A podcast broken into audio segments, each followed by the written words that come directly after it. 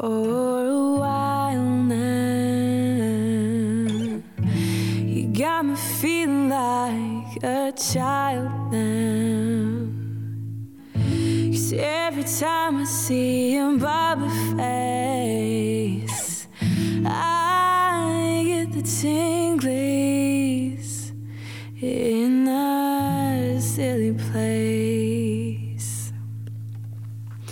starts in my toes, makes me crinkle my nose. Wherever it goes, I always know. You make me smile, please stay for a while now. Just take your time wherever you go. The rain is falling on my winter pane, but we are hiding in a safe place. Undercover, staying dry and warm. I adore. They start in my toes, make me crinkle my nose. Wherever it goes, I always know. You make me smile, please stay for a while now. Just take your time wherever you go. But what am I to say? Bonjour, bienvenue sur Balance ton fil.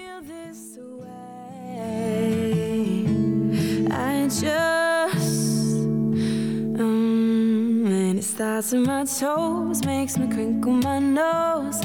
Wherever it goes, I always know. You make me smile, please stay for a while now. Just take your time wherever you go.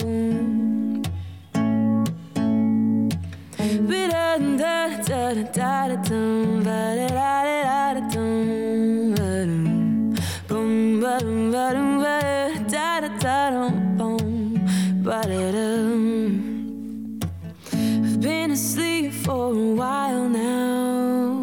You tucked me in just like a child now.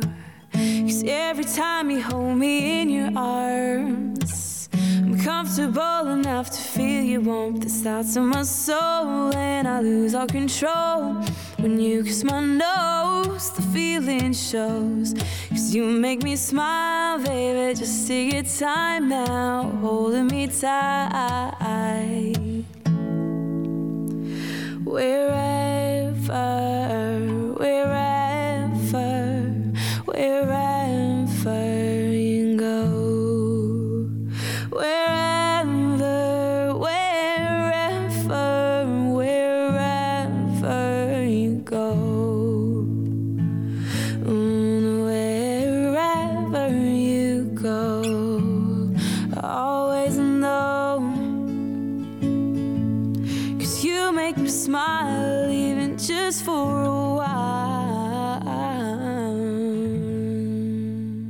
sommes très heureux de vous retrouver sur le plateau de Balance ton fil. En plateau aujourd'hui, avec moi, Victoria. Bonjour. Victoria, Alizé. Bonjour. Gaëtan Bonjour. et Quentin en régie. Alors, je vous rappelle que sur le site de Cause Commune, vous pouvez trouver le, le chat de la radio, nous poser des questions et puis nous appeler pendant l'émission au 09 50 39 67 59. Voilà. Il y a marqué sur ma feuille numéro non surtaxé. Je précise. Voilà. Je crois qu'on va commencer avec toi, Victoria. Tu voulais nous parler d'un sujet euh, assez, sombre. Voilà. Donc, euh, on s'excuse de commencer par un sujet sombre, mais on voulait le- traiter en priorité. Alors, euh, je pense que beaucoup d'entre vous avaient entendu parler de la tuerie de masse aux États-Unis, encore une, à Southern Oaks, et qui a tué euh, 13 personnes. Alors, c'est où? Tu peux me rappeler où c'est? C'est euh, dans la banlieue euh, de Los Angeles. D'accord. Et euh, donc, du coup, je voulais parler des tueries de masse en général et euh, du contrôle des armes à feu qui fait tant polémique aux États-Unis. Et euh, de, de le comparer aussi au système euh, australien. Parce qu'en fait, les Australiens, ils avaient euh, un peu le- un système similaire euh, aux États-Unis au niveau de- des armes à feu, jusqu'au jour où en fait, il y a eu une tuerie de masse qui a fait 35 morts Mhm. et où là, les, les, les politiques se sont, euh, enfin, la population s'est révoltée et a dit c'est plus possible, il faut qu'on arrête ça. Je suis tombée en faisant des recherches sur une vidéo de John Oliver que vous connaissez peut-être, qui est un humoriste. euh, un journaliste humoriste, mais qui, en fait, c'est pas si drôle. les thèmes sont pas drôles notamment ce thème-là, puisqu'il comparait, du coup, il allait en Australie et euh, il faisait un peu l'américain euh, idiot, mhm. euh, qui disait Mais je comprends pas, pourtant on est si différents, vous et nous. les Australiens, vous, vous avez presque éradiqué une population, pas nous. vous avez. et voilà, il fait plein de parallèles entre les États-Unis et l'Australie.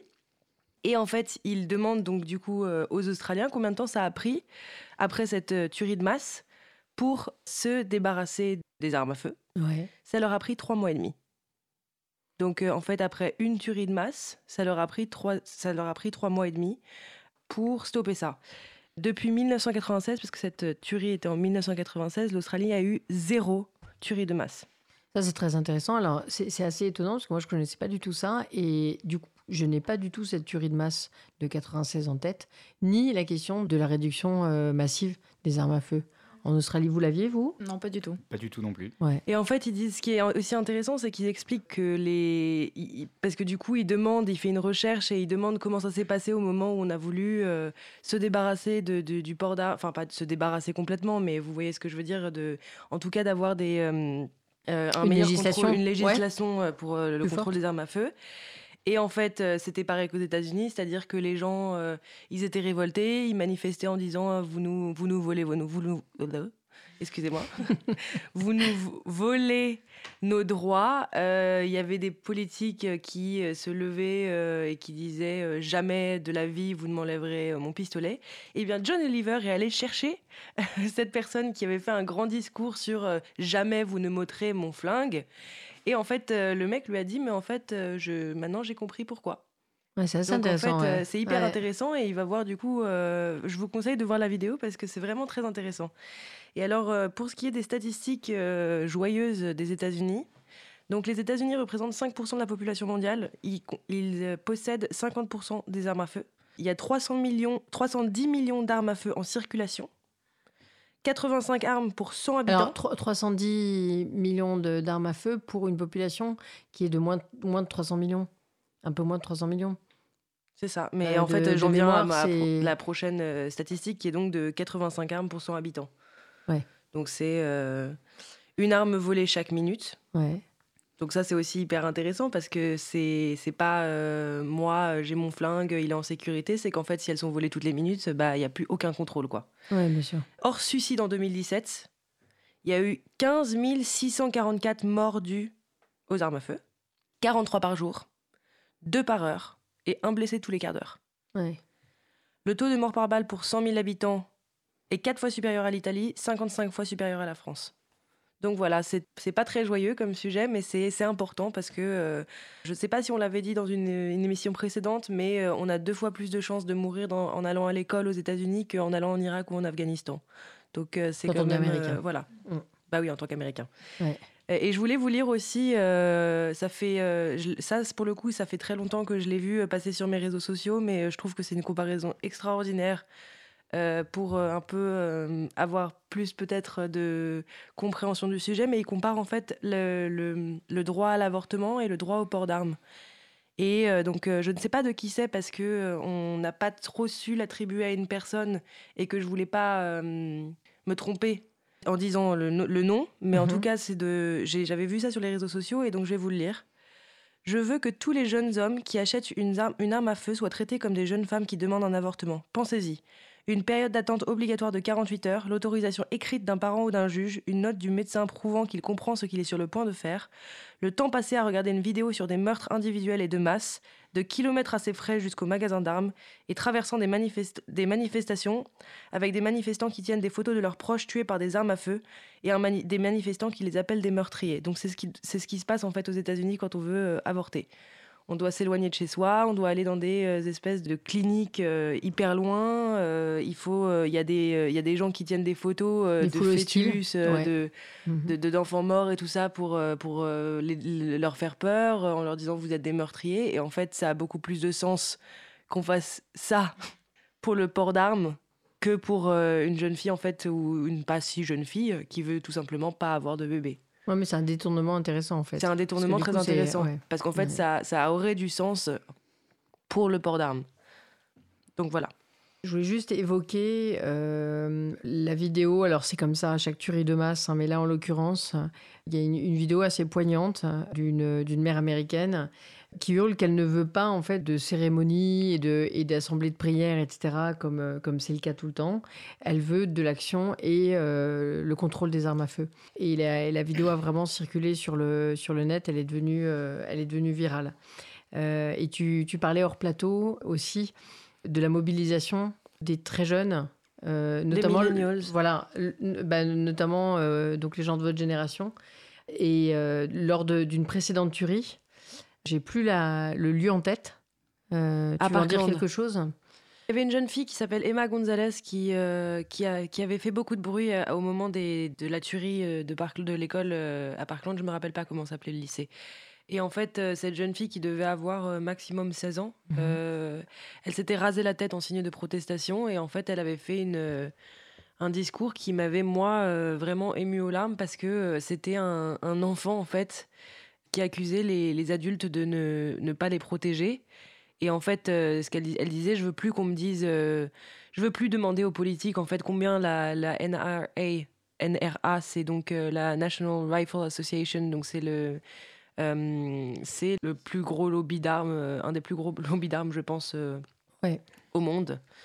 C'est l'association nationale des, si on traduit littéralement, rifles, c'est les, les fusils un truc comme ça. Mais euh, très soutenu par Trump. Hein. Oui, et ben euh. c'est plutôt eux qui le soutiennent en fait, parce que c'est euh, ils donnent énormément d'argent à beaucoup, beaucoup, beaucoup de politiques. Et elle a dit je veux plus qu'on me demande, qu'on je veux plus même plus leur demander parce qu'en fait je sais combien vous donnez. Et donc à partir du moment où on donne de l'argent à des, des, gens qui font les lois, en fait ça ne c'est c'est anti pour moi c'est antidémocratique mmh parce qu'en fait il y a forcément, si un, un élu euh, ou un candidat euh, se fait payer 500 euh, millions pour sa campagne et que il n'a pas cette aide sans, sans dire qu'il est pro arme à feu, il sera pas, il pourra pas faire campagne. Ouais. Donc il faut l'interdire. Moi, je comprends même pas que ce soit pas interdit en fait. Oui, mais en fait, je crois qu'Obama avait essayé d'aller dans le sens d'une régulation des armes, et mais lui, lui-même, il n'est pas allé très loin en fait. Donc, euh, bon, on y reviendra, je pense, euh, à ce sujet. Après, c'est juste aussi que c'est euh, dans le, leur constitution, c'est le deuxième amendement. Et que ça, les Américains, ils y tiennent à leur deuxième amendement. Et qu'en fait, c'est pour eux, c'est ce qu'ils sont et c'est inscrit dans leur patrimoine et dans leur héritage culturel aussi. Mhm. Et c'est pour ça, et ils n'en donnent pas beaucoup en plus parce que c'est un pays assez récent. voilà. Oui, et ils ont peu retouché la Constitution, contrairement à nous qui la retouchons en France euh, euh, très très souvent. Eux euh, restent vraiment fermes, c'est toujours la même Constitution, ce qui fait qu'elle a un côté aussi un peu dépassé, mais ça permet de, rester dans, ce, dans cette législation pro-armes depuis des siècles. Voilà. Euh, mais on n'est plus à l'époque du Far West, donc ça pose un vrai, un vrai souci. Il y a des portiques dans les, dans les écoles. Euh, enfin, c'est quand, même, quand même absolument sidérant. Alors, on va juste avant euh, de faire une, une pause pour écouter de la musique. Tu vas nous raconter une petite brève, Gaëtan. Et Gaëtan, c'est sa première intervention chez Cause Commune. Voilà, bravo Gaëtan. c'est un plaisir d'être ici. Et après un sujet bien triste, je vais essayer d'égayer un peu le plateau. Alors, tu as de l'humour noir. un peu d'humour noir, mais c'est toujours aux États-Unis, au Nevada. Un homme de 72 ans, propriétaire de maisons closes et républicain, a été élu au Congrès avec 63% des voix dans la 36e circonscription de l'État. Jusqu'ici, une élection normale, tout se passe bien, sauf que cet homme, Denis Hoff, est décédé depuis le 16 octobre. et en fait, cela est tout à fait légal car c'est une anomalie du code électoral du Nevada qui est en vigueur, qui autorise les candidats post-mortem. Parce que tant qu'un candidat est mort après le 17h du quatrième vendredi de juillet de l'année où le scrutin doit se tenir, les bulletins exprimés en faveur du défunt doivent être pris en compte. Donc il n'est pas mort juste avant l'élection, il faut que vous compreniez bien, c'est qu'il est mort euh, un petit bout de temps avant. Hein. Donc il est mort combien de temps avant? Il est mort euh, moins d'un mois avant l'élection, donc en pleine campagne. Et les bulletins exprimés sont euh, on peut dire qu'il a mis du cœur dans la campagne en tout cas. Eh bien en plus, il serait mort pour, en fêtant son anniversaire dans un de ses établissements. il se serait endormi et ne se serait jamais réveillé. Donc une belle mort en plus. Ah, Mais mais qu'il a que- privé du, du fait de savoir qu'il était élu quand même. Et justement, encore plus drôle, son directeur de campagne a jugé que c'était peut-être même mieux pour sa candidature qu'il soit décédé avant, parce que, étant proxénète, beaucoup de républicains de sa circonscription n'étaient pas très motivés à l'idée de voter pour lui. Ouais. Et euh, le fait qu'il soit élu une fois mort, sa mort aurait pu aider, parce que, une fois que le candidat post-mortem est accepté, ce sont des élus du parti républicain qui choisissent le candidat qui va le remplacer. Et donc, ils ont voté davantage pour le Parti républicain que pour Denis Hoff, proxénète, qui en plus avait fait de la télé-réalité. Oui, très belle casquette, hein. un look un peu à la Trump. euh, J'ai vu ça, sur, ça c'était viral sur les réseaux sociaux. Qui euh, avait fait une émission de télé-réalité sur la scène HBO, Ouais. qui euh, mettait en scène là, une vie d'une prostituée dans cet établissement. Écoute, très bien. Voilà. Mais, mais il savait qu'il était mort ou c'était un secret euh, Ah non, non, il- tout le monde savait qu'il était tout décédé. Donc ils ont voté pour un mort. Ils ont voté exprès pour fait. un mort. Voilà. Mais c'était légal, contrairement à la Corse ou d'autres. euh, Mais donc du coup, Pardon à mes amis corses. hein. mais donc du coup, euh, ils ont, j'ai du mal à, il n'y a pas normalement un, pas le vice-président, mais euh, le, Un suppléant? Un suppléant. Eh ben non, pas du tout. Là, c'est vraiment les, les membres du Parti républicain qui vont désigner son successeur. Tu, Qui tu vont se peux pour en- un mort en fait. Qui vont se réunir en petit comité tant que la personne est morte avant, le avant 17h, le quatrième jeudi ou vendredi. Il faut de- bien calculer son coût. du mois de juillet. Enfin, c'est... voilà, bah, je crois que sur cette note euh, à la fois triste et un tout petit peu On joyeuse. peut préciser que cet homme est évidemment un immense fan de Donald Trump. Il adorait, il le voyait comme principale figure politique. Et ses détracteurs répondaient que en 2016, il avait soutenu Hillary Clinton avec un super slogan "Les prostituées pour Hillary". Voilà, bah écoute, c'est pas mal. Je crois qu'on va faire une petite euh, pause. Donc, Victoria, tu as choisi? J'ai choisi Prince d'Oscar and the Wolves. Cause commune, cause-commune.fm. Don't know what you're gonna do. Don't know about me. One, two, three, let's go. Tell me where you want me to. So get around me. So run for the gold, run for the money, run for the infinity. We'll never return and be free. But every time I come around, there's too many little things they know about us. Oh, I can't play. And I don't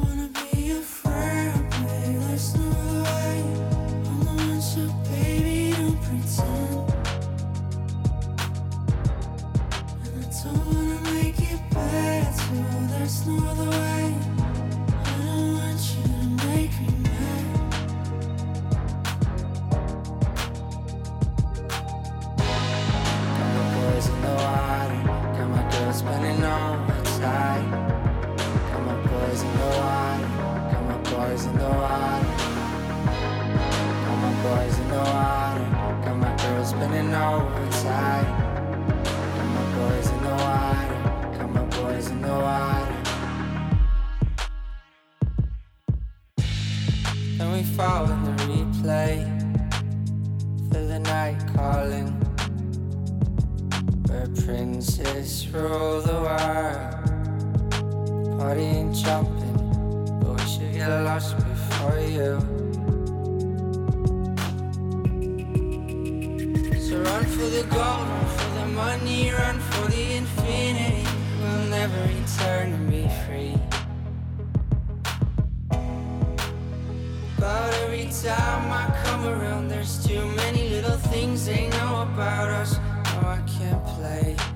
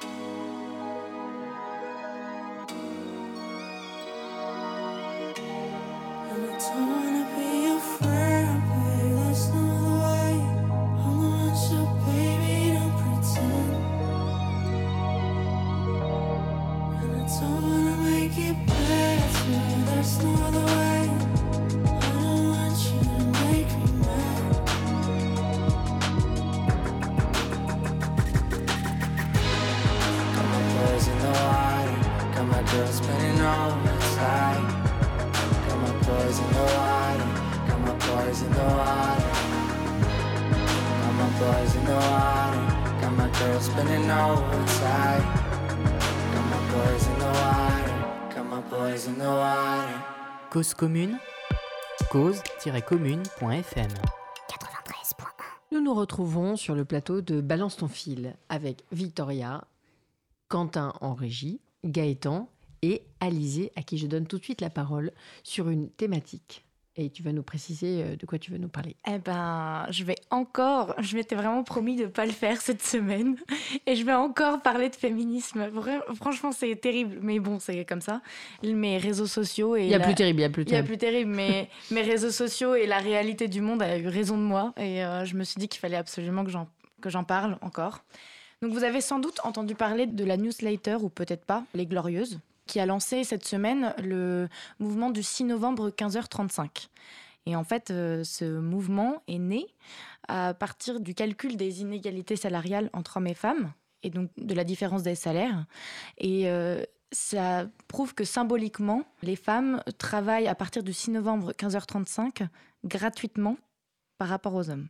Donc c'est quand même assez incroyable, quasi un, enfin deux mois quasi euh, en étant en n'étant pas payé entre guillemets. Et euh, donc c'est ça, c'est un- chiffre qui a été euh, calculé grâce euh, au rapport de l'INSEE et qui explique que donc les femmes gagnent euh, 23,7% de moins que les hommes dans les entreprises. Et donc cette newsletter, elle, elle a lancé une pétition que je vous invite à aller signer sur lesglorieuses.fr. Et elle propose, elle propose trois choses. D'abord, un congé paternité équivalent au congé maternité, Mhm. qui a déjà été euh, mis euh, en, en fait, qui se, qui s'applique au, au modèle suédois, Mhm. parce que les, les Suédois sont déjà passés à, à- à une équivalence de ce côté-là. Donc, je vous lis ce qu'elles disent. La solution est un congé paternité équivalent au congé maternité en prenant exemple sur le modèle suédois. Les Suédoises et Suédois ont la possibilité de prendre un congé de 16 mois, au minimum un mois par le père et un mois par la mère.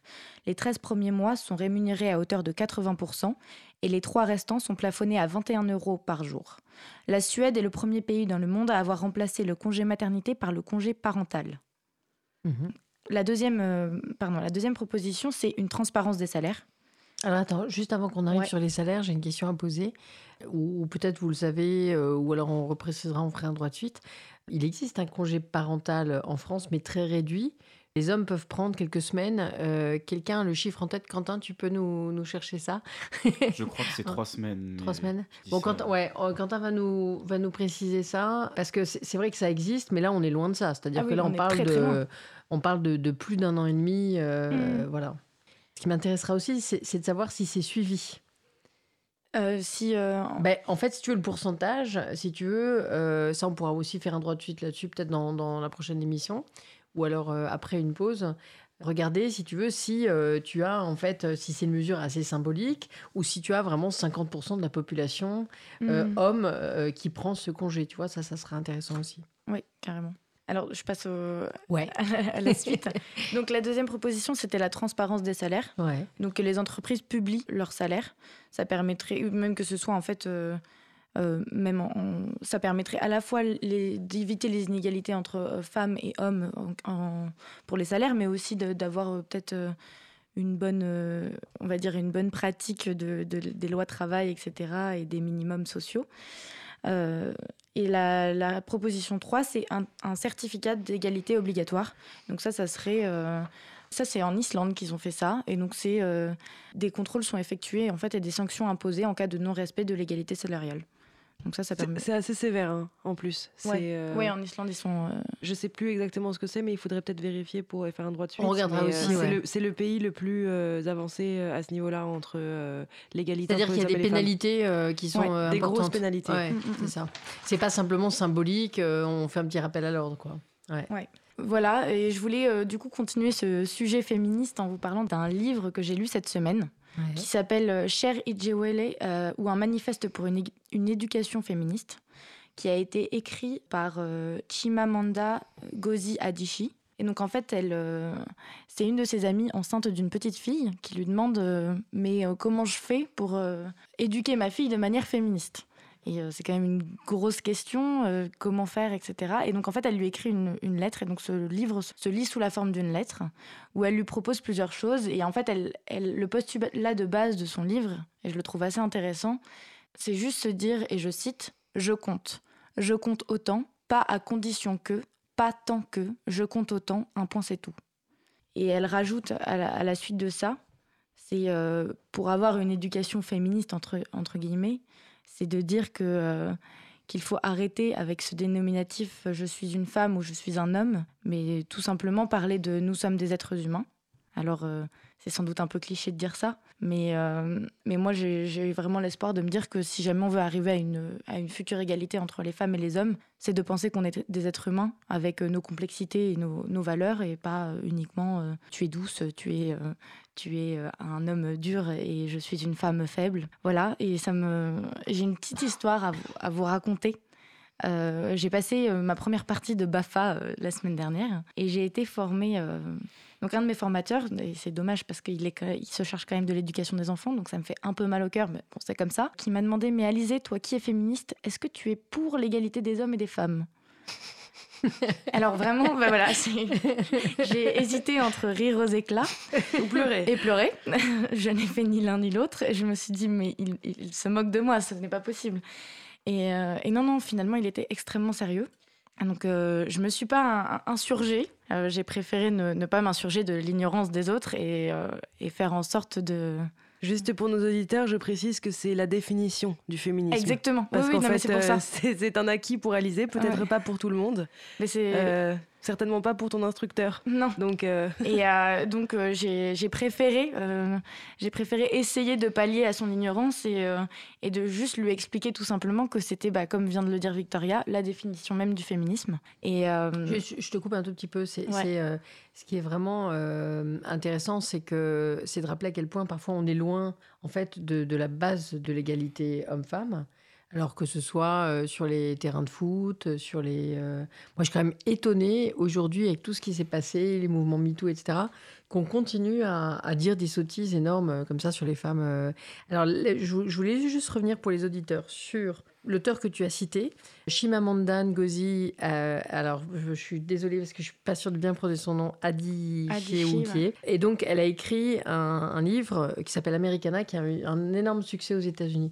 Mm. Et donc, euh, et elle se présente elle-même comme un, comme un auteur féministe, sachant que le féminisme est vraiment euh, enseigné dans les, dans les universités américaines. Il y a beaucoup d'études de genre, euh, ce qui est, euh, c'est le cas aussi en Allemagne.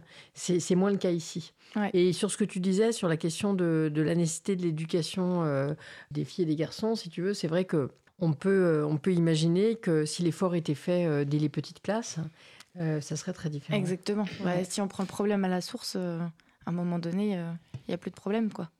Moi, j'ai une question euh, à, à vous poser euh, à, à tous les trois. Est-ce que le terme de féminisme, je pense aussi à, Gaëtan, mais est-ce que le terme de féminisme vous gêne?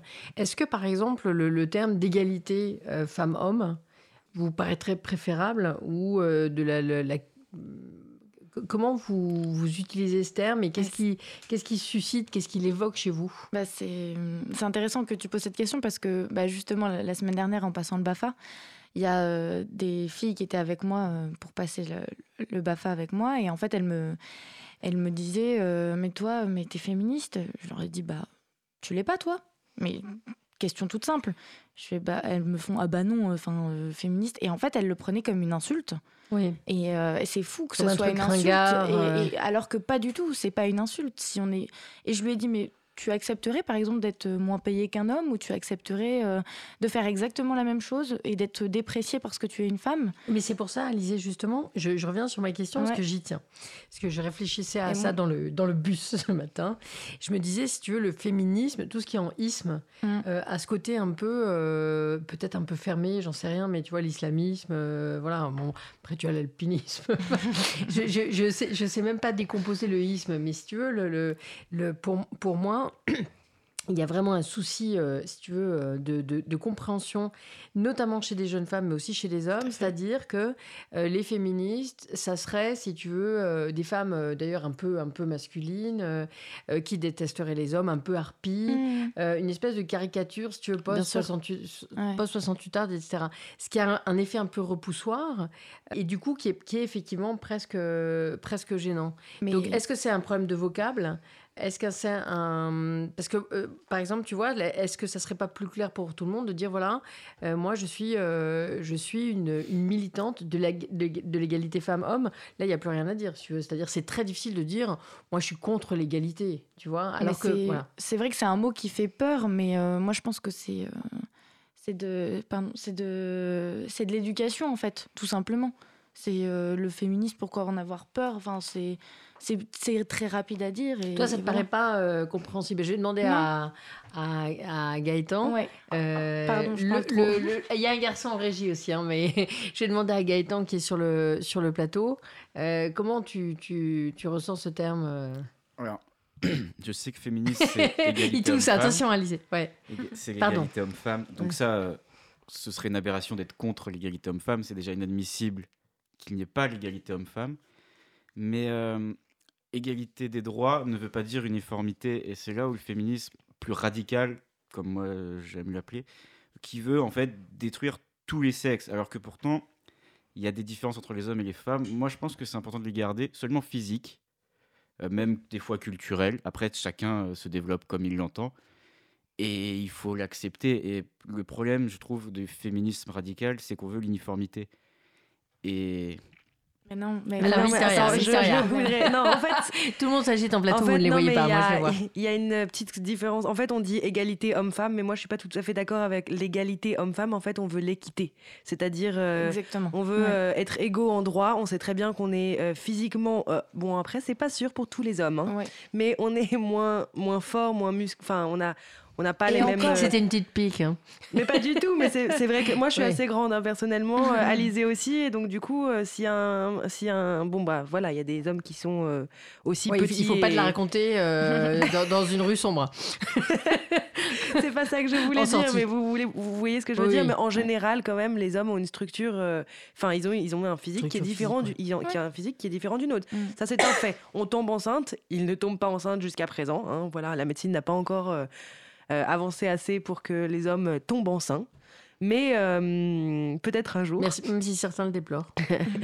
Vrai. Mais euh, en revanche, euh, voilà, on a des différences. Donc, euh, on a des différences qui sont aussi culturelles parce que voilà, ça fait des générations et des générations et des générations. Et depuis la nuit des temps, les femmes et les hommes ont eu des rôles différents. Mais attends, culturel, alors pour le coup, ça, ça, ça doit plus être marqué. Voilà, Parce que moi, la seule chose que je Ouais. comprends, c'est la différence physique. Parce que Oui. pour la différence culturelle, moi, je la Bah, reconnais pas du tout. culturel, c'est un choix aussi. Si euh, la femme se sent épanouie à continuer à, par exemple, la fille est heureuse de jouer à la dinette, on peut pas l'en empêcher.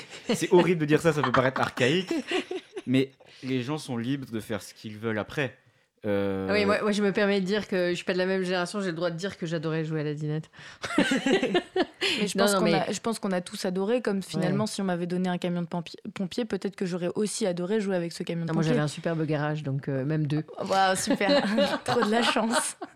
non mais non mais c'est vrai. Finalement, euh, c'est parce que c'est euh, il y a marqué euh, dans les magazines Jouet Club, il y a marqué euh, là euh, fais ta demande au Père Noël et euh, tu vas voir c'est dans la section filles. Bah euh, Oui, bien sûr. Enfin finalement, Ouais, si jamais mais- tu changes ça, les petits garçons peuvent jouer à la dinette et les petites filles. Et euh, j'ai joué à la dinette étant petit. Voilà, c'est ça. euh, je crois pas être euh, totalement féminisé. Enfin, j'espère. C'est, euh, mais non, mais en fait, c'est, c'est ce qui me, ce que je ne comprends pas euh, autour de tout ce, en fait, c'est un mot féminisme. Ouais. Ouais. C'est un mot et je comprends pas pourquoi il a été. euh, oui, il y a des extrêmes en fait, Mm. mais comme euh, il y a Comme tout. l'extrême gauche, Ouais. l'extrême droite. Oui, et mais en fait, justement, le- les- Alors, je, je mets un peu les pieds dans le plat, mais par exemple, les femmes, qui ont, ont porté assez haut le- les, les- le- disons les couleurs du féminisme il y a quelques années. Maintenant, on les entend un petit peu moins. Voilà, co- comment vous les, vous les percevez? Alizé, puisque tu as Bah, tu t'es une- chargé aujourd'hui cette thématique. C'est une question très difficile. Euh, moi, je- il y a des choses que je respecte dans ce qu'elles font, Ouais. mais je ne, je ne me. Personnellement, je, je ne me sens pas fémène, entre guillemets. Enfin, je- Oui. je, me sens féministe. Il y a des causes euh, pour lesquelles je me rapprocherai d'elles, mais, mais je- c'est pas ma manière de faire. Oui, je, je rappelle pour pas ce côté pour les poing, ce auditeurs côté, que euh, euh, c'est- vraiment, là, c'est pour le coup, c'est du, de, de l'activisme Exactement. assez, assez rude. Mm, mm. C'est-à-dire que les filles se, se mettaient torse nu en disant, bah, finalement, alors là, on va sur l'égalité physique. Oui. Les hommes se mettent torse nu, donc pourquoi, pourquoi Mm. pas nous? Après, ça, euh, finalement, ça c'est pas tant qu'une paire de seins, ça me dérange, mais c'est plus euh, pourquoi, pour se faire entendre, il faudrait euh, tout Se dénuder. simplement se dénuder.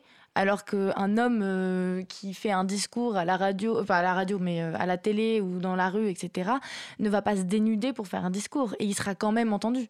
Et moi, je, je me, je, je me reconnais pas dans ce qu'elles font tout le temps, mais je respecte leurs actions et je. je Oui, ça a eu un je effet quand même, pas au euh, scandale un, non plus, un effet pied dans le plat. Victoria. Moi, j'ai beaucoup de mal en fait avec euh, ce genre de mouvement parce que je- même si je comprends que voilà, elles soient révoltées et que c'est aussi pour pour choquer, en fait, elles le font pour choquer. Bien sûr. Sauf qu'en fait, euh, moi, le féminisme qui est euh, un peu, euh, en fait, il faut qu'on remplace les hommes presque. C'est notre tour. Non, c'était pas leur, Oui, leur- sauf que leur bah oui, mais hein. c'est un peu, en fait, c'est euh, c'est dire, euh, bah c'était un peu quand même euh, le, le, le- je parle de l'extrém- de l'extrémisme. euh, Ouais, c'est une espèce de féminisme général. de combat et un, C'est ça. Voilà, Et en fait, et de j'avais- aussi. euh. J'avais été à une conférence, euh, j'avais vu euh, parler la- l'ancienne première ministre des Néo-Zélandaises, Mhm. qui n'avait pas eu le poste euh, de, de direction euh, de l'ONU. Et en fait, euh, elle a fait tout un discours en parlant du fait que euh, les femmes, voilà, il y avait le plafond de verre, euh, qu'il fallait se battre, qu'il fallait donner des coups de pied dans le plafond de verre jusqu'à ce qu'il pète. Et je suis allée la j'ai été trop timide pour lui en parler, pour demander une question devant toute la salle. Mhm. En revanche, je suis allée la voir après pour lui dire, mais en fait, quand vous dites c'est notre tour, il faut donner des coups de pied dans le plafond de verre, je suis d'accord avec vous. Voilà, le plafond de verre n'a pas lieu d'être.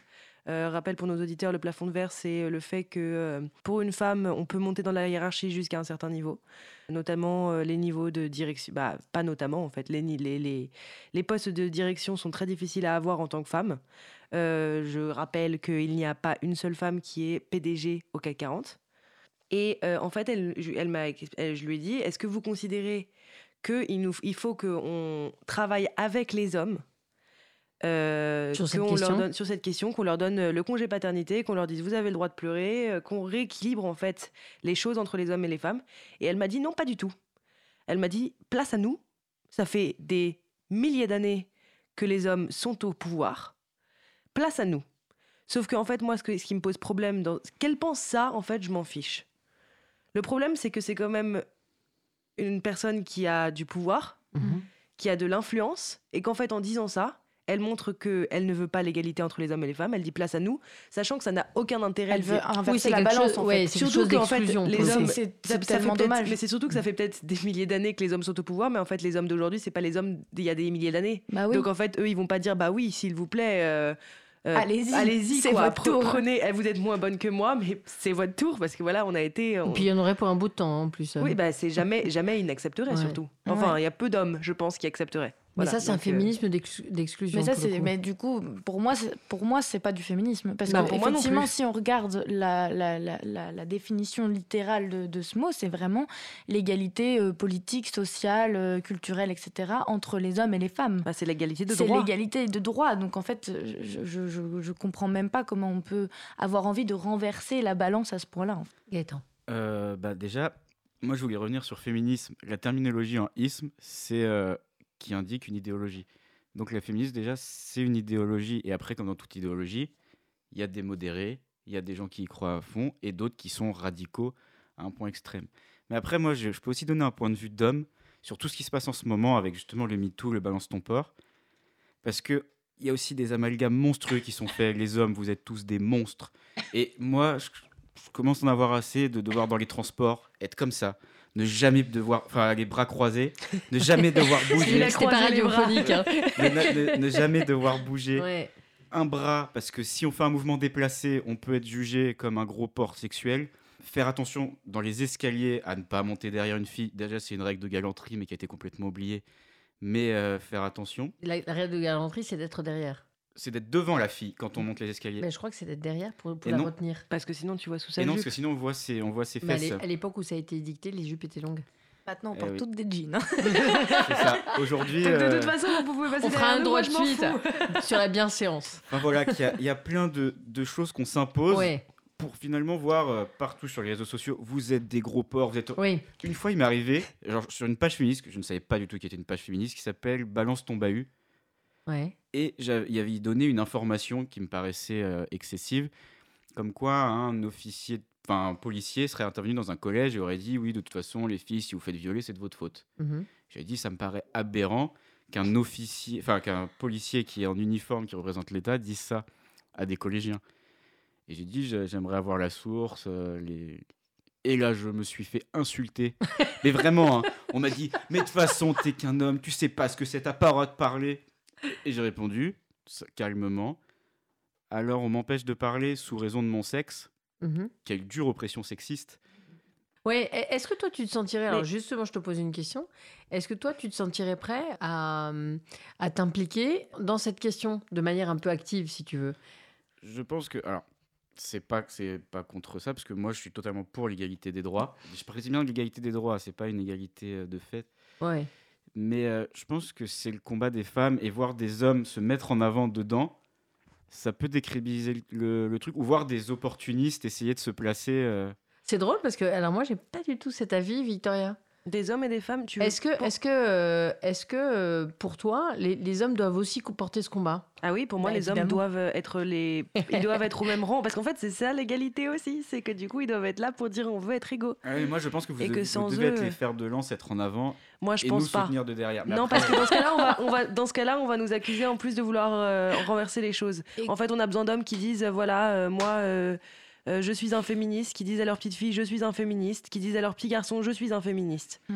Donc Et vraiment, comment, euh, comment on parle et en fait, je voulais, et je voulais juste te poser une question, Gaëtan, parce que tu dis, euh, j'en ai marre de devoir me tenir les bras croisés dans le métro. Est-ce que tu sais le nombre de choses que nous on a à faire? Non, Parce que ça, non, mais un- je, je Alors, dis, je dis vas-y, juste de explique- mon point de vue. Moi, euh, Parce qu'ils ont demandé, ils ont demandé en fait, ils ont fait une expérience. Il faudra que je vous retrouve euh, plus tard parce qu'on m'en a parlé, euh, voilà. Mais euh, c'était une expérience. Ils ont, ils ont demandé en fait à, à des hommes et à des femmes ce qu'ils faisaient pour ne pas se faire agresser. Les hommes ont tous répondu, euh, je n'y pense pas en fait. Je ne sais pas ce que, je, je me suis jamais posé la question. Euh, de- du côté des femmes, c'était euh, je ne m'habille pas trop court, je rentre pas seule le soir, je prends pas ce chemin, euh, je me mets au, là, à un endroit où il y a des gens qui ont l'air sympas dans le métro, je ne rentre pas à telle heure parce que c'est trop dangereux, je dois aller dormir chez quelqu'un et la liste est mais c'est ce que je te dis ce que moi je ressens aussi c'est c'est même pas toutes les raisons Mm. mais c'est les femmes ont je te le garantis beaucoup plus de choses à faire Je ne mets Ouais. pas les deux choses Que sur le les même hommes. point. Je dis un point de vue masculin. Moi, je, ne- enfin, la seule fois de ma vie où j'ai vécu ce, ce côté euh, où je me sentais comme une femme au quotidien, c'est parce que j'étais dans un endroit réputé très homosexuel et j'ai vécu ces histoires-là. Et déjà de base, je le faisais pas, mais alors là, depuis. en revanche je voulais te dire que je ne reproche pas aux hommes de ne pas croiser les bras dans le métro hein. J'ai frôlé des gens par erreur. euh, je ne sais pas un truc. euh, à partir du moment où la personne ne se colle pas à toi Ah, Bien euh, sûr. et euh, ne te pince pas les fesses, euh, je pense qu'en fait, on, on ne t'accusera pas de d'agression sexuelle. Et après, si c'est j'essaie- une heure de pointe, c'est une heure de pointe. hein, À un moment donné. euh. J'essaye de faire attention quand même. euh, Ouais. Vaut mieux prévenir que guérir. En, en tout cas, je pense que le, le mouvement MeToo, par exemple, a eu un effet bénéfique parce que ça fait vraiment surgir une parole, une parole féministe et que beaucoup de choses ont été dites. Et, et je pense, là, je reviens à la question de l'éducation que tu soulevais, Alizé. Mm. Moi, je crois qu'il y a beaucoup d'hommes. euh, on, avait parlé aussi la dernière fois de la question du viol. Il y a, il y a beaucoup d'hommes, en fait, qui se comportent euh, mal parce que leur éducation les a amenés à le faire et qui voient pas du tout où est le Mais problème. C'est-à-dire dire à une fille dans la rue t'es bonne, t'as de gros seins, etc. Mm. Ils voient pas ni l'agression ni le manque de respect, etc. Et je pense qu'il y a tout un, effectivement, tout un, tout un boulot à faire, euh, mais qui est, euh, alors pour, pour le coup, si tu veux, euh, moi je trouverais très intéressant que les hommes s'y mettent. Il il y, a un truc que je voulais ajouter, c'est que Il y en a déjà quand même qui le font. Oui, le- le- on va pas- il y a, il y a un, un changement de société qui est très intéressant. C'est les hommes qui sont en garde alternée avec leur ex-compagne. tout d'un coup, ils se retrouvent dans une situation à gérer au quotidien leurs enfants de la même manière. Ben, ça change tout, en fait. Ça change Mhm. tout, c'est-à-dire que ben, le soir ils sont chez eux, ils font la lessive, euh, ils doivent quitter le boulot parce que l'enfant est malade, etc. Il n'y a plus de priorité, il n'y a plus de choses symboliques, ils sont obligés de s'y coller. Et euh, du coup, de fait, notamment quand ce sont euh, des pères de filles, euh, je pense que, et, et des pères de garçons aussi, je, je pense qu'il y a quelque chose qui, qui va être extrêmement intéressant en termes d'éducation à, à cet égard.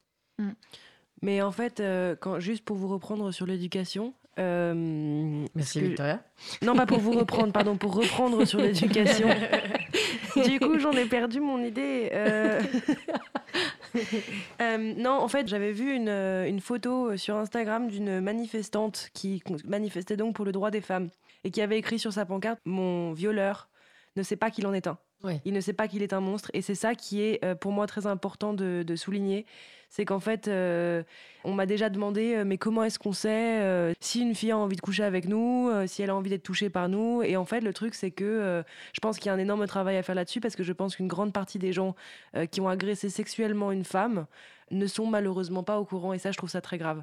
Euh, donc en fait ils ne s'assument pas en tant que si on leur, ils peuvent je pense que même il y en a qui doivent en pouvoir en parler et dire euh, jamais moi je, je violerai une femme. Et puis euh, mais il faut leur expliquer que par exemple euh, ils ont peut-être grandi dans des milieux violents aussi avec euh, des mamans qui étaient maltraitées euh, par le papa euh, et c'est des trucs qu'il faut prendre en considération. Et l'éducation à ce niveau-là elle est très importante parce qu'en fait euh, on va pas aller bien loin si on n'explique pas à nos enfants en fait que euh, le respect de la femme ça passe par euh, ceci et cela. Et en Mhm. fait euh, voilà. Je, je rappelle quand même qu'il y a eu une polémique il y a très très peu de temps en fait sur un plateau de, de télé, puisque la, question du viol entre gens qui sont compagnons dans la vie ou, ou époux dans la vie s'est posée. Et puis une femme en plateau a dit il faut quand même pas exagérer, c'est sa copine, etc. Et ça fait une grosse grosse polémique. C'est-à-dire que les, les- réseaux sociaux sont un peu emballés dans les deux sens, certains allant dans le sens de cette femme et d'autres disant mais c'est l'apologie du viol. Donc je pense qu'il est même pas clair pour certaines personnes que le consentement doit être obtenu, y compris dans le couple. Mhm. Et, Oui, et ça, c'est quand même, ça, c'est un travail d'éducation à faire qui est énorme. Euh, voilà. Donc, euh, je- juste avant qu'on fasse la pause musicale, je vois que Gaëtan veut dire quelque moi, je voulais chose. juste redire une précision. Je sais qu'en 2013, mais je crois que ça a évolué depuis, pénalement, il n'y avait pas de viol entre mari et femme. Dans le mariage, il n'y avait pas de viol parce que la loi considérait qu'il y avait consentement à partir du moment où on, avait, on était mariés. Entre, entre époux, c'était impossible. Mhm. Voilà. Bah, ça, on, on recherchera. Mais je crois Euh, que ça a évolué depuis, bah, justement, depuis 2-3 ans. euh. Ça a dû être inscrit dans le code pénal, mais on, on vérifiera. Donc, on va faire une, euh, une pause et c'est toi, Oui. Alizé, Eh qui ben, a choisi. on va écouter Oh My God de La Frange. D'ailleurs, euh, si elle nous écoute, euh, je lui passe le bonjour. Et c'est une euh, toute jeune ch- chanteuse française, elle doit avoir mon âge, donc 23 ans. Et euh, c'est très très chouette ce, ce qu'elle fait. Donc euh, je vous invite à aller découvrir ce qu'elle fait. Cause commune, cause-commune.fm 93.1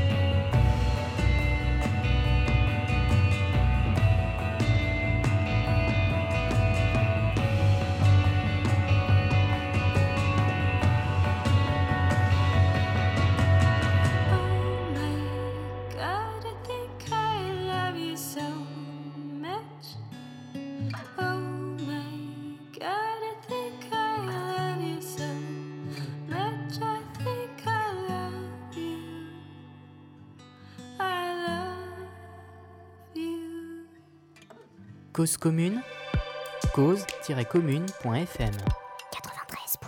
Nous sommes de retour en plateau avec euh, Victoria, Gaëtan, Alizé et Quentin en régie. Alors Quentin, depuis la régie, va nous faire une petite euh, brève euh, assez surprenante. Sur mon fil d'actualité, je suis différents groupes de, de journalistes, et notamment sur un des groupes de journalistes, quelqu'un a publié un article de Numérama qui parlait euh, d'un journal télévisé fait, par, euh, fait avec l'intelligence artificielle. Donc euh, le présentateur, ce n'est pas un humain, c'est uniquement un avatar avec une voix euh, synthétique. C'est l'agence de presse du gouvernement chinois qui fait son journal télévisé de cette manière. C'est Xinhua, le nom de la chaîne. Et du coup, euh, pour eux, ce qu'ils disaient, c'est que c'est un gain euh, complet puisque il n'y a pas de code du travail pour les avatars. Donc, euh, pas besoin de salaire, pas besoin de congé. Ils, ils ont juste euh, à payer pour produire cet avatar, mais après, c'est fini en fait, il n'y a plus aucun coût. Il n'y a pas d'état d'âme, ils n'ont pas le foutre en tôle. euh, non, rien. non. Pas de régime. Et en plus, il peut pas, il- il- l'avatar ne peut pas poursuivre le gouvernement chinois en plus. Alors c'est marrant parce que tu, tu me l'as signalé euh, juste avant l'émission et j'ai regardé un peu, c'est quand même assez sidérant. Oui, C'est-à-dire ça, ça, ça fonctionne pas mal en fait. Alors on, on a vu jusqu'à présent ça dans des, dans des films d'anticipation. De, d'anticipation. Ouais. Là, ça- c'est c'est quand même extrêmement étrange parce que il est plutôt bien fait, hein, c'est pas grossier du tout. Euh, il a des, des voilà, il a, il a des traits. euh, si tu regardes euh, sans lunettes, euh, comme c'est mon cas, tu, tu vois pas du tout le, le truc quoi. Ouais, faut, faut, faut bien regarder, mais en fait, le crâne, on voit qu'il est pas réel vu qu'il est un petit peu flou en fait sur le dessus.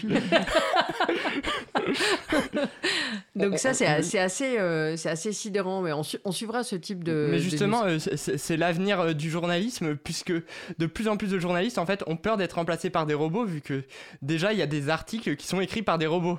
Voilà, exactement. terrible. Et alors là, tu me, tu me, tu me fais un- une transition formidable pour euh, dire un tout petit mot de Trump. Euh, parce que Trump, c'est vraiment ce qu'il rêve, quoi. Ce dont il rêve. C'est-à-dire qu'à la Maison-Blanche, il y a eu, euh, donc, euh, mercredi, mercredi 7 novembre, euh, il y a eu une conférence de presse. euh, et je tenais à en dire un petit mot assez hallucinante, puisque dans cette émission, on parle beaucoup de, droits de l'homme, de liberté de la presse, etc. Donc, euh, c'était euh, le contexte, le contexte post-élection, puisque c'était le lendemain des élections. Il avait quand même gagné le Sénat, ce qui était, ce qui était, enfin, il, il avait gardé, pardon, le Sénat, ce qui était quand même une bonne nouvelle pour lui, puisque le Sénat a beaucoup d'importance aux États-Unis. Euh, le système est différent de, la France. Il a perdu la Chambre des représentants. Toujours est-il qu'il était dans un état euh, de nerfs et d'agacement euh, complet, ce qui est souvent son cas. Et il s'est attaqué à un journaliste qui s'appelle Jim Acosta, extrêmement violemment, en traitant d'incapable, en le rabrouant. Il a, à l'issue de cette conférence, euh, donc il a été défendu par un autre journaliste à qui Trump a dit, de toute façon, j'ai la même estime pour vous, c'est-à-dire pas beaucoup. Et puis, euh, on, lui a retiré son micro, alors que c'est un journaliste senior qui est depuis des années à la Maison-Blanche. Et euh, une jeune, euh, jeune femme lui a retiré son micro. Elle a été accusée par la, directrice de la communication de la Maison-Blanche. Euh, il a été accusé d'avoir un comportement déplacé, ce qui n'était pas du tout le cas. Et comme il y avait les images, évidemment, on a vu que tout simplement, elle lui avait pris le micro et qu'il n'avait eu aucun euh, geste déplacé. Donc c'est lui qui suit euh, d'ailleurs euh, le président Trump dans son voyage en France. Donc voilà, merci Quentin pour, euh, pour cette brève. Puis on suivra les brèves de ce type parce que euh, bah, c'est à la frange de ce qui nous intéresse, c'est-à-dire les, les droits de la presse, les médias, euh, et puis l'intelligence euh, artificielle, puisqu'à cause commune, on s'intéresse beaucoup aux questions d'innovation. Voilà, je passe la parole à Gaëtan qui va nous dire un mot de l'appel à la purge. Et oui, le premier appel à la purge a été euh, commis par un étudiant isérois de 19 ans qu'il avait fait sur les réseaux sociaux pour le soir d'Halloween. Le but Aller attaquer des policiers. Évidemment, il s'est fait très très vite retrouver, avant même le 31 octobre, précisons-le. Donc il a passé Halloween en cellule. Et Déguisé ou non? Ah, ça, bonne question. Peut-être en Dalton. Et, euh, et il faut savoir que Christophe Castaner a décidé de lancer des poursuites à son encontre Le nouveau ministre de l'Intérieur, je dis pour nos auditeurs euh, qui étaient dans un tunnel depuis euh, quelques semaines. depuis 2-3 semaines. et euh, le, ce jeune étudiant de 19 ans trouve que toutes ces poursuites sont disproportionnées et injustes. Et du coup, il veut lui attaquer en justice Christophe Castaner à, à- à- à l'inverse. Parce qu'il dit c'est quand même, justement, je cite, injuste et disproportionné pour une très mauvaise blague, alors que son but à lui était simplement de faire du buzz et d'avoir plus d'amis sur ses réseaux sociaux. Voilà, et euh, ben, euh, un champion, hein un, un vrai champion. C'est quand même. Je trouve que pour le culot, il mérite quand même une très bonne note. Ah oui, c'est ça. Et l'appel à la purge, évidemment, ça ne pouvait pas euh, laisser, euh, dans des contextes en plus euh, sécuritaires et de crainte du terrorisme, etc., l'appel à la purge, ça ne pouvait évidemment pas passer. Donc, il a complètement sous-estimé, en fait, le potentiel d'emmerdement de son, ton acte qui était au départ un gag. En tout cas, je, suppose que c'était comme ça qu'il le voyait. Le problème, c'est que quand on se rappelle l'affaire de Créteil ou la défense du jeune homme aussi qui a braqué sa professeure Ouais. est une, mauvaise, est une blague, on sent davantage que c'est l'excuse d'adolescents qui n'assument pas vraiment leurs actes sur les réseaux sociaux Ouais. et qui essayent de se défendre comme ils peuvent. Sauf que là, c'est une défense face à la vraie justice, ça, ça ne fonctionne pas. Ouais, c'est ça. Ouais. Très bien. Bah, écoute, euh, merci beaucoup Gaëtan. Victoria, je crois que tu veux nous parler des mines de cobalt. Alors les mines de cobalt, euh, le cobalt c'est utilisé pour euh, beaucoup de nos batteries notamment. Mhm. Donc euh, les batteries de téléphone, euh, les batteries des voitures électriques. Et en fait, euh, une très très grande partie de ce cobalt est extrait en République démocratique du Congo. Et on estime que 20% de la, de- des, des miniers sont des enfants. Donc, Des mineurs. Des mineurs, pardon. J'ai eu un petit souci. Euh, de langue française. Enfin bref, tout ça pour dire que euh, c'est quand même très grave parce qu'en fait, le cobalt, c'est un minerai qui est aussi euh, extrêmement dangereux, Toxique. très toxique. Et en fait, les enfants n'ont pas de masque.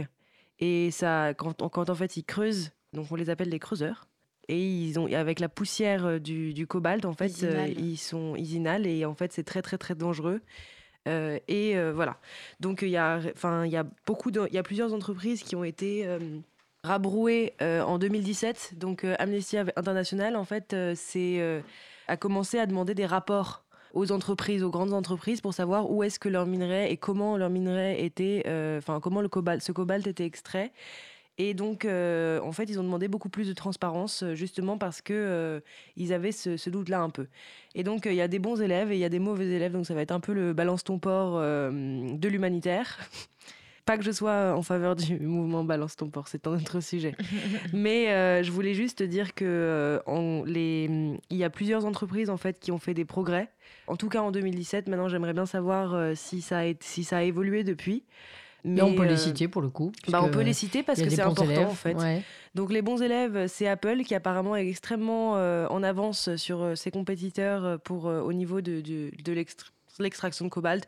Euh, je ne dis pas que je suis euh, une grande... Attention parce que je crois que sur la, la question de, du montage des iPhones, etc., le travail des enfants a été euh, maintes fois. C'est pour ça que je dis que voilà. je parle uniquement du de cobalt. ça. Ouais, ouais, Du tout à cobalt. fait. On reste là-dessus. Oui, oui. ouais. Euh, en plus, la, la, C'est la- pas des seins non plus, quoi. donc euh, les le, l'auto- dans le secteur automobile, c'est aussi très important. Samsung, par contre, euh, est très mauvais. Donc Très ils, mauvais ont, ils ont été euh, très peu transparents. Je sais- encore une fois, il faudra euh, voir si ça a évolué. Dans le secteur automobile, c'est très important parce qu'en fait, la demande de voitures électriques est en train d'augmenter euh, à une grande vitesse parce qu'en fait, euh, notre planète, comme vous le savez, on n'a pas eu de sujet trop écologique aujourd'hui. Euh, on en parlera la semaine prochaine, mais notre planète va pas très bien et en fait, on se dit, ah, les voitures électriques, c'est quand même pas si mal. Et en fait, le problème, c'est que bah, la plupart de ces voitures électriques, en fait, elles tuent des petits enfants. Donc, les bons élèves, c'est BMW. J'en sais sais même pas si j'en ai vu d'autres. Les mauvais élèves, en revanche, c'est Renault. Renault euh, a été pointé du doigt Ah bon euh, par euh, Amnesty ouais, pour leur voiture électrique. Daimler, le groupe Daimler, donc c'est Mercedes-Benz. J'ai dit que BMW avait été un bon élève? Oui. Pardon, excusez-moi, je me suis perdue. Tu as des dans mes- actions peut-être, hein, des rêves secrets d'avoir une BMW. Surtout qu'en plus, euh, pas tellement, mais ça, ils sont remontés dans mon estime. Et euh, au niveau des ordinateurs, les mauvais élèves, c'est Microsoft. Ils ont pas été très, ils ont eu, ils ont, c'est, c'est pas euh, très très clair. Et l'entreprise chinoise Lenovo. Donc en fait, il y a peu de bons élèves. Peu de bons élèves. C'est ça la conclusion. Donc en fait, il va peut-être falloir euh, mettre des trucs en place. euh, parce qu'en fait, c'est quand même une grande partie de l'industrie qui euh, a besoin de ce cobalt et qui se, Tu fait parlais- travailler tu- des enfants Ouais. qui ont, pour certains, 7 ans. C'est ça. Tu, tu parlais d'enfants très jeunes justement hors plateau.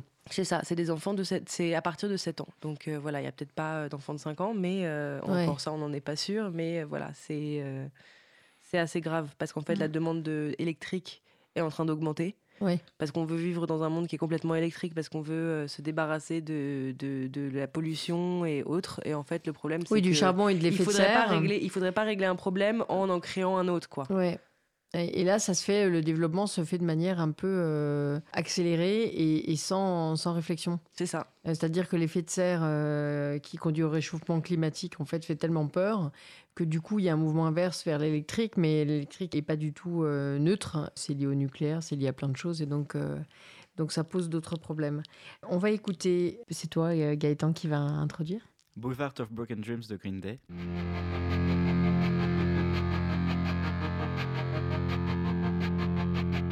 Cause commune, cause-commune.fm 93.1 I walk along.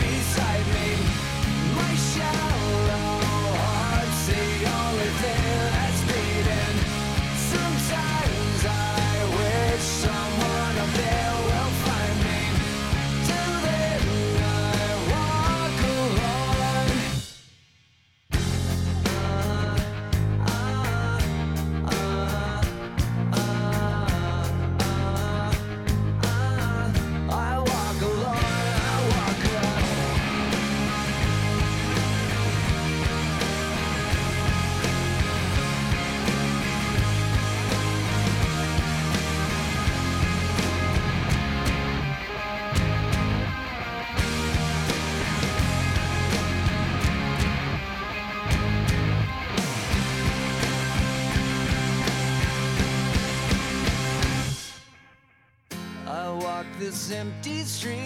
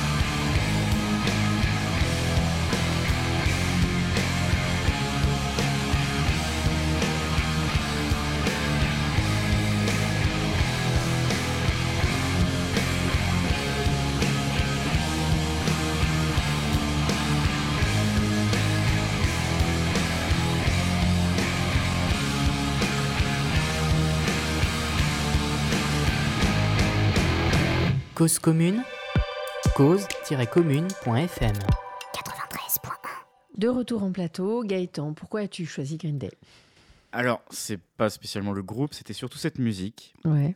Euh, on m'avait dit réseaux sociaux, donc j'ai choisi une chanson qui me faisait un peu penser aux réseaux sociaux, où euh, dans les paroles, le narrateur marche seul. Et je trouve que sur les réseaux sociaux, on a beau être tous connectés, au fond, on reste profondément seul derrière son écran. Ouais. Et je trouvais que c'était une belle métaphore. C'est vrai. C'est une très belle C'est métaphore. trop beau. Ouais, franchement, on est tous émus en plateau. Merci, euh, merci Gaëtan. Tu voulais rajouter quelque chose sur le cobalt aussi? Alors, moi, je l'ai, je l'ai étudié un peu euh, l'extraction de cobalt en Afrique et j'avais vu aussi que même pour les adultes, les conditions sont vraiment désastreuses, où euh, l'espérance de vie est très faible et euh, ils sont également payés à euh, la quantité de cobalt qu'ils ressortent. Donc, plus on travaille, plus on extrait de cobalt et mieux ils sont payés. Donc, les enfants, c'est horrible, mais il faut aussi avoir une petite pensée pour les adultes, les, les adultes qui travaillent dans ces mines, parce que les conditions sont vraiment déplorables. Vous pouvez rappeler les régions géographiques? Vous les avez en tête? Alors, euh, il me semble qu'au Congo, c'est euh, le Nord Kivu, qui est en plus une région en guerre, parce Oui, que justement, il y a énormément de, de- de ressources naturelles très chères là-bas. Et je crois qu'il y en avait aussi euh, au Liberia et en Sierra Leone, dans ces régions. Bah, le Sierra Leone, c'est aussi euh, très compliqué parce qu'en plus, euh, c'est l'extraction de diamants. euh, C'est euh, le Sierra Leone, c'est euh, c'est l'épidémie Il y a les enfants, aussi. il y a les, les Ouais. enfants soldats. Voilà, les enfants soldats, enfin, c'est c'est c'est- ouais. ouais. C'est un concentré en fait de C'est toute un la autre sujet. misère. Après encore les enfants soldats, mais c'est euh, de toute la misère des, des, des humains. C'est un peu difficile de- d'en- d'en- d'enchaîner après ça, euh, surtout qu'on va passer à quelque chose de, vraiment euh, d'extrêmement léger, mais qui est, assez symbolique de, ce qui se passe sur les, réseaux sociaux. Je vous rappelle rapidement le, contexte, puis je vais passer euh, la parole à Gaëtan, qui a choisi ce sujet. Donc, vous avez en fait un contexte politique un peu particulier en Italie, avec euh, deux premiers ministres, en fait, Di Maio et euh, donc qui est Cinque Stelle euh, et Salvini. Euh, qui est donc euh, le, le second, euh, mais qui vient lui de la Ligue du Nord. Donc vraiment l'alliance de, de- de deux partis politiques qui au départ n'avaient rien à voir, qui sont pas du tout sur le même spectre, sachant que Di Maio et le mouvement Cinque Stelle, ce qui veut dire 5 étoiles, c'était le sud de l'Italie plutôt. et puis Et un la peu à Ligue la- du Nord, comme son nom l'indique, c'est au nord de l'Italie. Et ils se sont regroupés pour prendre le pouvoir. Voilà. Bah, surtout qu'il y en a un, il me semble, qui est, je veux pas dire de bêtises, hein, mais alter- il y en a un qui est alter- altermondialiste et euh, Qu'il a, qui qu'il a été au euh, départ, en fait. En tout cas anti-Europe, Mm. et puis l'autre qui est quand même, euh, c'est des, des, des- de l'extrême droite dure quoi. D- Dur et puis de, de- de très longue date, sachant que le mouvement Cinque Stelle euh, était un mouvement fait un peu de briques et de broc, avec une forte présence sur les réseaux sociaux. Leur euh, leader, qui s'appelait Beppe Grillo, qu'on voyait beaucoup, et maintenant c'est Salvini qui a pris euh, le leadership de- politique en Italie, donc pour la Ligue du Nord, mais Di Maio est très très effacé. Mais Beppe Grillo, en fait, était une espèce de, je crois qu'il avait fait d'ailleurs, euh, qu'il avait été, alors c'était une personnalité télé, il avait fait, je crois qu'il était aussi comique, enfin, etc. Et puis, il avait fait un mouvement un peu citoyen, réseaux sociaux, etc. Et puis, bah, tout ça aujourd'hui fonctionne ensemble. Voilà. Donc, un petit mot sur Salvini, euh, Gaëtan. Alors, pour revenir au principe de l'émission où on s'intéresse aux réseaux sociaux, il faut savoir que donc dans les générations connectées, on a l'habitude d'étaler sa vie privée sur la, sur la surface publique. Et parfois, quand on est un personnage public, cela peut vous arriver aussi. Et c'est la mésaventure qui est arrivée à Matteo Salvini, où sa compagne Elisa Isoardi a annoncé sur Instagram avec une photo assez évocatrice du couple qu'ils n'étaient plus ensemble. Dans un lit, hein, je précise. Les deux allongés dans un lit, Salvini paraît torse nu sur la photo et ils sont enlacés. Et euh, cet étalage de vie privée n'a pas du tout plu à euh, Matteo Salvini qui, en déplacement, il me semble au Ghana, mais euh, je, ne suis, je ne suis pas certain, donc je vais en Afrique, a, Quentin de, de rechercher. a pris le temps de répondre sur Facebook en disant que son éducation, et par, par éducation et par respect, il ne pouvait pas étaler sa vie privée comme ça et que c'était inadmissible qu'elle ait fait euh, cette, ce- cette photo et cette publication en, dit précisant bien que ça n'intéresse pas les Italiens. Et avec cette prise de position, Salvini a, reçu, comment dire, une acclamation un peu générale sur les réseaux sociaux italiens qui trouve que euh, il a raison et que Elisa Esoardi a en quelque sorte était excessive d'afficher leur vie privée comme ça sur les réseaux sociaux. Alors, ce qui est assez amusant, c'est que c'est vraiment le coup du boomerang.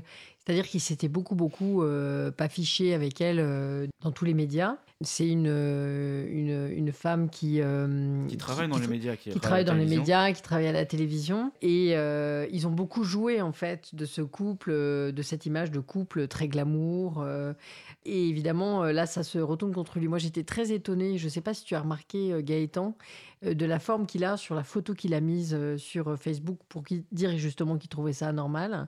Est-ce que tu as la photo en tête? Alors, il écarte grand les bras, C'est ça. Comme, euh, comme presque en position du Christ. Oh, c'est ça. Et en fait, j'avais presque le sentiment qu'il prenait la première photo qu'il a eue de la journée, parce qu'elle n'a pas vraiment de raison, ou alors, Alors, pour moi- se faire alors, placer en martyr. Alors moi, j'ai eu l'impression, si tu veux, que c'était une attitude christique. Tu vois, c'est-à-dire que vraiment, euh, elle est complètement. Soit elle est, elle est effectivement, comme tu le dis, elle a été prise au, au- au hasard et, et là, c'est déplacé. Soit il a une attitude christique vraiment pour se, se poser en, En victime, en, martyr. victime et en martyr. Et donc, c'est assez, euh, c'est assez intéressant. Alors, ça a beaucoup, beaucoup, un petit peu moins en France, mais ça a beaucoup euh, préoccupé les, les, les Italiens. Ça a fait sourire aussi un peu les détracteurs de Salvini, qui étaient très, très présents, et puis qui lui-même est un grand provocateur. Il joue beaucoup des réseaux sociaux. Il a. Comme c'est le cas dans beaucoup de mouvements populistes en Europe ou aux États-Unis, il a euh, une très forte présence sur les réseaux sociaux avec une idée selon laquelle on peut gouverner par tweet, c'est-à-dire qu'on est en contact directement avec euh, la population. Alors que quand on passe par une communication classique, on est le jouet, ou en tout cas, euh, on, on est Le produit un du système. Exactement, exactement. Et qu'on est surtout tenu à distance par les médias euh, qui peuvent critiquer, poser des questions, etc. Alors qu'en fait, en réalité, ce que fait Trump, euh, ce que fait Salvini, ce que, ce que font d'autres présidents, hein, y compris le président Macron parfois, etc., c'est de tweeter, alors parfois ça, ça, ça, ça leur explose à la figure, mais c'est de tweeter euh, très très largement sous prétexte d'avoir le contact direct avec la population. Mais là, du coup, effectivement, les réseaux sociaux euh, peuvent avoir un autre, euh, un autre effet. Salvini, en plus, est, souvent extrêmement provocateur, y compris dans des enceintes qui sont un peu institutionnelles, comme à la Commission européenne ou des choses comme ça. Euh, et puis là, il se retrouve, lui, dans une situation euh, où il perd un peu son, son latin, il a du mal à se positionner. Euh, et donc, il a, il a plutôt battu en retraite. Mais comme tu le disais, visiblement, ça lui est plutôt favorable. Et sa compagne a été plutôt décriée pour avoir agi ainsi. Donc, tu voulais ajouter une je voulais petite chose dire que, bien que je ne sois pas un grand fan de Matteo Salvini, sa réponse, je l'ai trouvée excellente. Et je pense que c'était une des réponses idéales à sortir dans ces circonstances. Oui, alors si, si ce n'est que lui-même en joue beaucoup, mais Même là, si, bon, effectivement, voilà, sur le coup, il a été. Bon, ouais, il a plutôt eu une, une, une réponse, euh, une réponse euh, sobre. Voilà, il, a, il en a pas rajouté en tout cas euh, sur, le, sur le sujet. Donc, on, on va se quitter sur euh, Dreamers. euh, de O Gravity. On était très contents d'être avec vous euh, pendant cette émission. On se retrouve la semaine prochaine avec beaucoup de plaisir. Merci Gaëtan, Quentin, Alizé et Victoria. Salut Salut Au revoir. Au revoir. can box us up in walls, but that don't change anything. There's a sun on the rise, painting all the sky blue. Where the morning meets the night, and every color breaks through. We learn how to fly through the fall, learn how to fight through it all. Can see the world getting smaller as we rise up. Learn how to give what we take. Learn how to bend but not break. To give it all, not play it safe. Every day, like it'll be our last alive. We're the way back to the stars.